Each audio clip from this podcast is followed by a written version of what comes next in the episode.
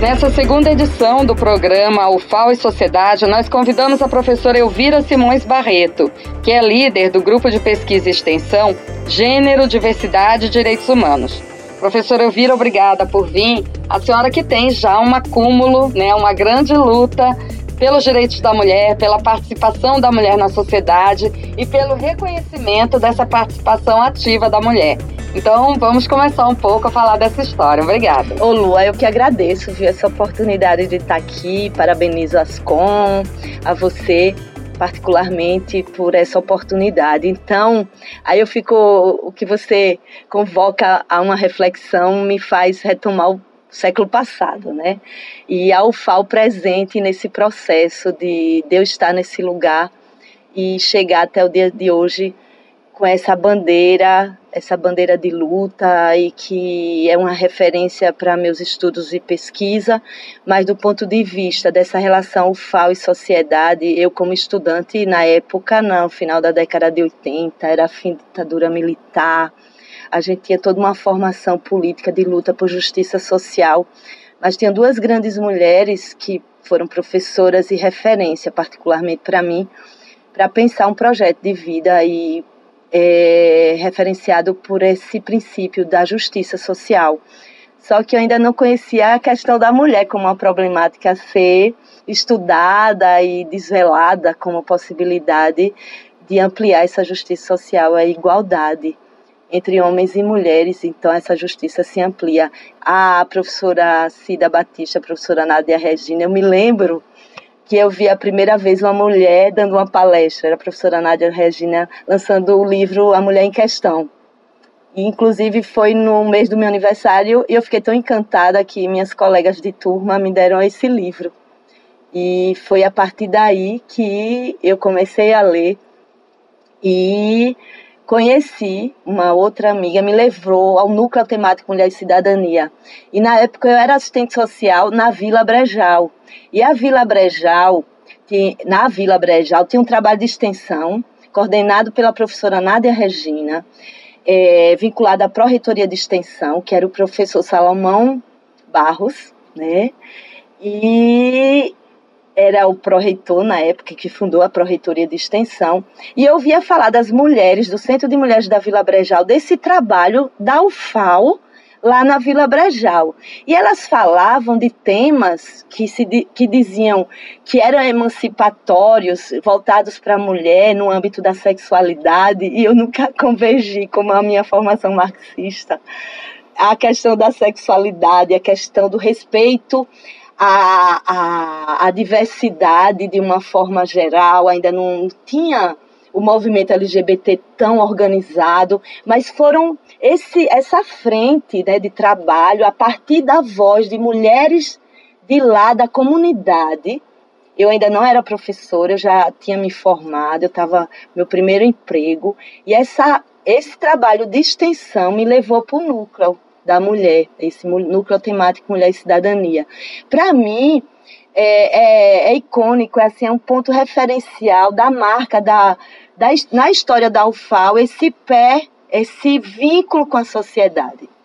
Eu sou, por exemplo, um exemplo disso, quer dizer, chego, tenho 27 anos como professora, então tu imagina o tempo que eu estou falando, né, final de, estou falando de 89, e nisso é, foi, eu fui, eu fiz concurso para a UFAO e em 92 eu era professora e já fui, ingressei, já era do núcleo, antes de ser professora, me tornei pesquisadora. Através do núcleo temático Mulher e Cidadania, muitos projetos foram, é, foram realizados, implementados, de pesquisa, de extensão, e era, e era referência do movimento acadêmico feminista nacional a UFAO, através do Núcleo Temático Mulher e Cidadania. A gente coordenou em 1997 é, o encontro da Rede Norte e Nordeste de Estudos e Pesquisas sobre a Mulher e Relações de Gênero, quando ninguém entendia muito bem o que queria dizer a questão de gênero, que hoje já está na ordem do dia e debatido de forma, às vezes, tão equivocada, mas tem uma história muito séria que salvou muitas vidas do ponto de vista de proteção social às mulheres nos vários âmbitos de proteção, de tomada de consciência, de, de potencializar, quer dizer, de reconhecer o potencial que, que habita história, as histórias de vida de mulheres tanto dentro da UFAL como fora da UFAL, participando de, de fóruns como os conselhos, até na organização de conselhos, na organização das mulheres líderes das suas comunidades. Então, é essa marca, sabe, que, que tem a UFAL e o movimento feminista acadêmico com a marca UFAL.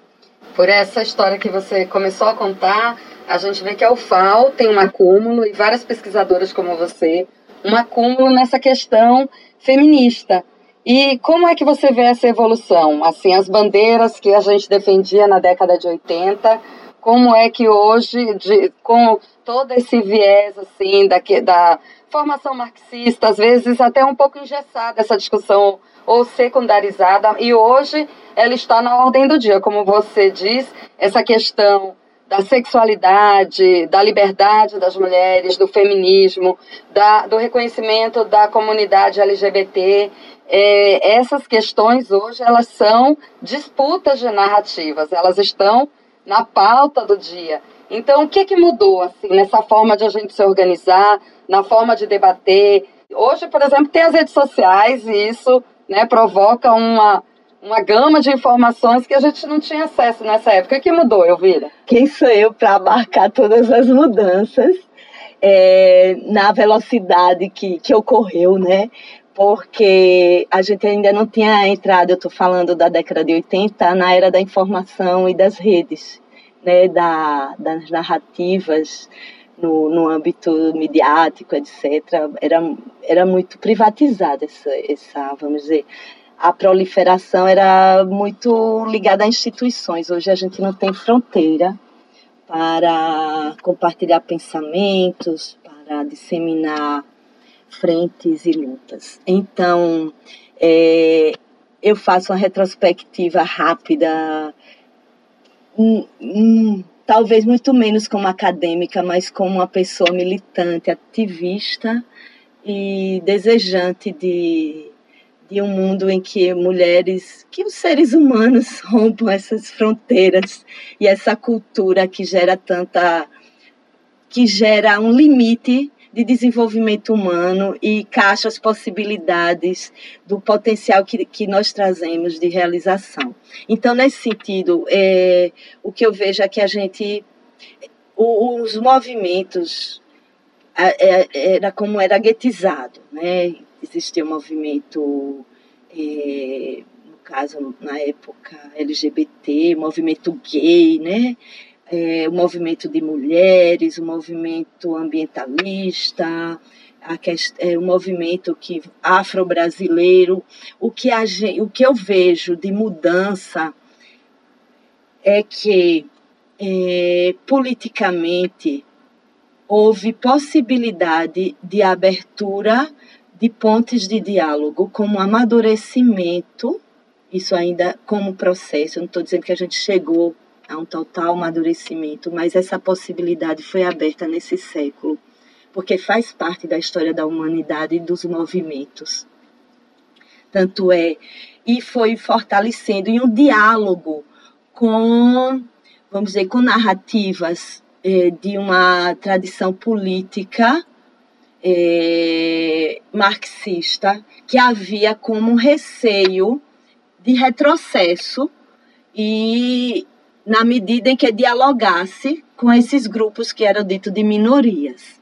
Só que dentro do próprio movimento, que a gente, vamos dizer, marxista, movimentos no plural, porque tem várias linhas de esquerda, marxista, ou seja, anticapitalista, que dialoga com movimentos que, que vamos dizer, que hoje, que traz questionamentos no, no âmbito de, de dessas narrativas de, de, de um marxismo tradicional e reivindica esse diálogo. Eu, eu, eu concebo isso um grande avanço e esse processo está se dando, porque no interior de, de, dos movimentos, estou me voltando muito para dentro da academia, que é o que eu posso falar, vamos dizer, mais de perto. Então, é, nos grupos de pesquisa que tem toda essa fundamentação, que, que se volta e se debruça para questões relacionadas às desigualdades sociais, à superação das desigualdades, começam a abrir, mas não é abrir porque permite, é porque há uma autoridade discursiva de pesquisadores e pesquisadoras nesse âmbito, vamos dizer, eu, particularmente nesse tripé gênero, questões de diversidade cultural e diversidade sexual, que quando eu falo diversidade cultural entra étnico-racial, religiosa e, e, e, cultural de uma forma geral, é, e a diversidade sexual. Então, são três eixos que vão dialogar, sem mais, aquele tensionamento e aquela vamos, fosso que esse, vamos dizer, esses eixos de pesquisa iriam fragilizar a força política da, das discussões marxistas que, que, que se debruçavam para as desigualdades sociais, para as contradições entre capital e trabalho.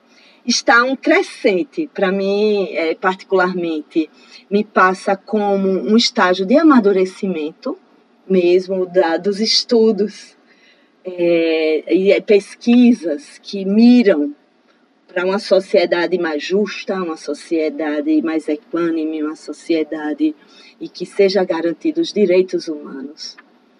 E que se não for por esse caminho de diálogo e de pontes e de que a gente contribua para desvelar mais profundamente o, o, as raízes das opressões, a gente vai ficar num discurso periférico e numa atuação que também vai ser periférica. Então, com todo esse acúmulo que você tem, hoje você lidera esse grupo de pesquisa e extensão Gênero, Diversidade e Direitos Humanos. Qual é o objetivo? Como é que vocês atuam? Quem é que participa? Olha, a gente é, esse grupo foi um desdobramento do doutorado na área de gênero, diversidade, direitos humanos, no âmbito da comunicação audiovisual, que eu fiz lá na Autônoma de Barcelona.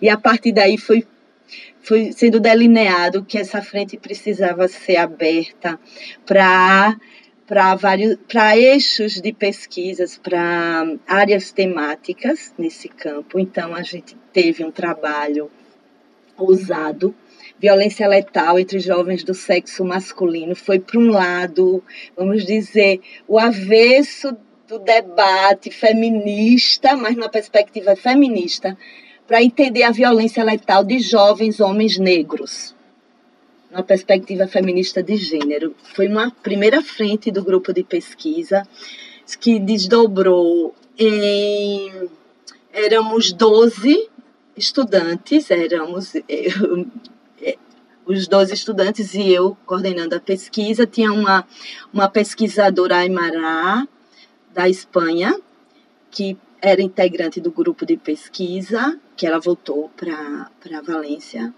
Tem a, a, professora Nádia Regina participava, a professora Ana Amélia de Campos, que era que, que a gente publicou junto, a professora então, que, que já, já partiu para outro para outras dimensões da, da.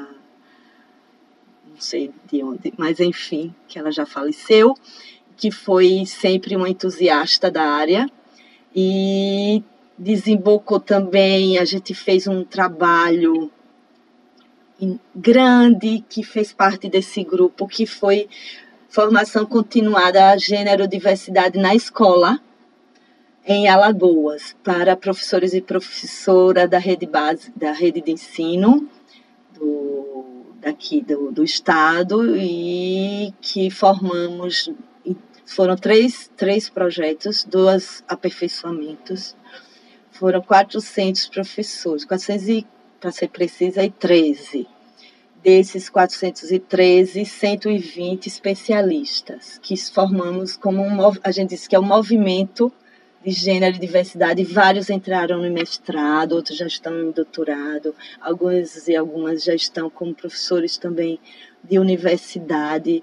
Então, esse é o papel da universidade, é que, que, que reconhece o valor de professores da rede pública, do, do ensino básico, que está na, nas comunidades também. E hoje, é, diz, quando eu voltei do pós-doc, ainda com esse grupo de pesquisa que os alunos publicaram, foram para o encontro da rede que a gente sediou já nesse século, já está no vigésimo encontro da rede Norte-Nordeste de Estudos e Pesquisa sobre a Mulher e Relações de Gênero. Então, o grupo continua vinculado à rede, as pessoas, estudantes e depois profissionais, pesquisadores, mestres, publicam, apresentam trabalho, socializam suas pesquisas. É, a através do grupo, do núcleo e agora da EduFal, porque agora estou ocupando também esse, esse lugar, ocupando, não estou participando né, da editora universitária como diretora. Vamos sediar, próximo ano, o 21º encontro da Rede Norte-Nordeste de Estudos e Pesquisas sobre a Mulher e Relações de Gênero, é como a abertura de um outro ciclo, já nesse século, e é, hoje essa rede tem um, tem uma, um encontro, esse encontro, né, essa, da rede, encontro internacional, hoje é mais de 2 mil, 3 mil que eu fui em Salvador ano passado, participantes. A gente tinha uma média de 300, 400, quando foi em 1997 aqui em Alagoas, que foi um sucesso e agora já a rede aumentou. Então faz parte daquela outra pergunta que você fez também. Como a gente avançou? Hoje tem jovens fantásticos, homens e mulheres na juventude, juventude negro, feminismo negro, dando lição para a gente, abrindo flancos para que a gente repense alguns aspectos também do feminismo. Isso é uma riqueza que não tem caminho de volta. Isso é claro, não tem caminho de volta. Então, é, enfim. Agora você tem assim já uma expertise em, em organizar grandes eventos. Né? Em setembro do ano passado, na área de direitos humanos, ah, é teve um evento, um seminário internacional, e esses momentos também são de uma riqueza grande, porque é um debate da academia com os movimentos sociais organizados, também é uma ponte da UFAL com a sociedade. Incrivelmente, esse congresso, esse, seminário, esse congresso de direitos humanos, que foi um desdobramento do pós-doutorado também na Espanha, mas que vem com todo uma esse esse desejo de realização e de ampliar o espectro, porque vários movimentos sociais participaram. Tanto aqui teve uma cota para os movimentos sociais, foi realizado em Jaraguá, no espaço armazém, um espaço que a academia, do, assim, em relação a congresso, não tinha tido experiência. Muitos poucos conheciam aquele lugar que era um armazém, que tem uma história de escravidão, que foi um lugar, foi assim lindo, foi belo do ponto de vista de conteúdo, foi emocionante para o pessoal do movimento teve o, o, mulheres e homens do movimento sem terra, do, do movimento de meninos e meninas de rua que era ligado ao SEDECA, várias frentes de, das mulheres é, ligadas ao SEDIM, outros grupos participando, e também internacionalmente, e também a sindicato estava presente, vários sindicatos é, daqui, daqui do estado, e também da circunvizinhança, Caruaru, teve muita gente de São Paulo, é, estudantes entusiastas. Foi um debate muito bonito. Eu não tive. Foi um texto aberto esse congresso, não é? E que e agora estou com essa frente, você sabe, né, Lua? Que a UFAL convida a professora Valéria, diz assim: agora, Elvira, você já teve um ensaio do Congresso de Direitos Humanos, que tal ingressar nesse projeto inovador da Bienal em Jaraguá, agora em novembro. Eu disse, não, professora, eu não, não, não pensei nisso. Vamos repensar. Então, desde abril, então é esse projeto na Bienal, livro aberto, leitura, liberdade e autonomia. É um projeto impressionantemente belo porque vai ser na rua Sai Albuquerque, nos prédios históricos, uma média de sete, né, que vai desde o arquivo público, o IFAM, o MISA, as praças Dois Leões, aquela praça 18 de Copacabana ali, que tem a estátua, a miniatura da estátua da liberdade, vai passando o espaço armazém, é, a Associação Comercial, agora tem o teatro, a Ivanaísa, o Teatro Homerinho, é, enfim, o, a gente recebeu o convite de, de poder também fazer alguma atividade num armazém que era antiga Vox, Vox ou Fox, que eu não me lembro, mas enfim, do o empresário Bruno da Conexão. A gente tem um espaço com mais de 2 mil metros quadrados, 4 mil metros quadrados. Ah, vai ter a feira de Ciência, Tecnologia e Inovação ligada à Secretaria de Estado de Tecnologia a parceria assim, condicional da, da FEMAC, enfim, é, a gente vem sendo procurado por, também por, por pessoas que têm empresas lá e que vê assim, vê o projeto da Bienal, esse, esse, a Bienal, esse evento, como um, reconhecimento do bairro e a possibilidade é, de eles encontram como um reconhecimento da vida que o bairro tem, não é revitalização, e a possibilidade, através de um evento que tem um caráter acadêmico, científico, literário, artístico, cultural, de aceder é, é uma, ó, muitas possibilidades para que a população de Alagoas, é uma homenagem à população de Alagoas,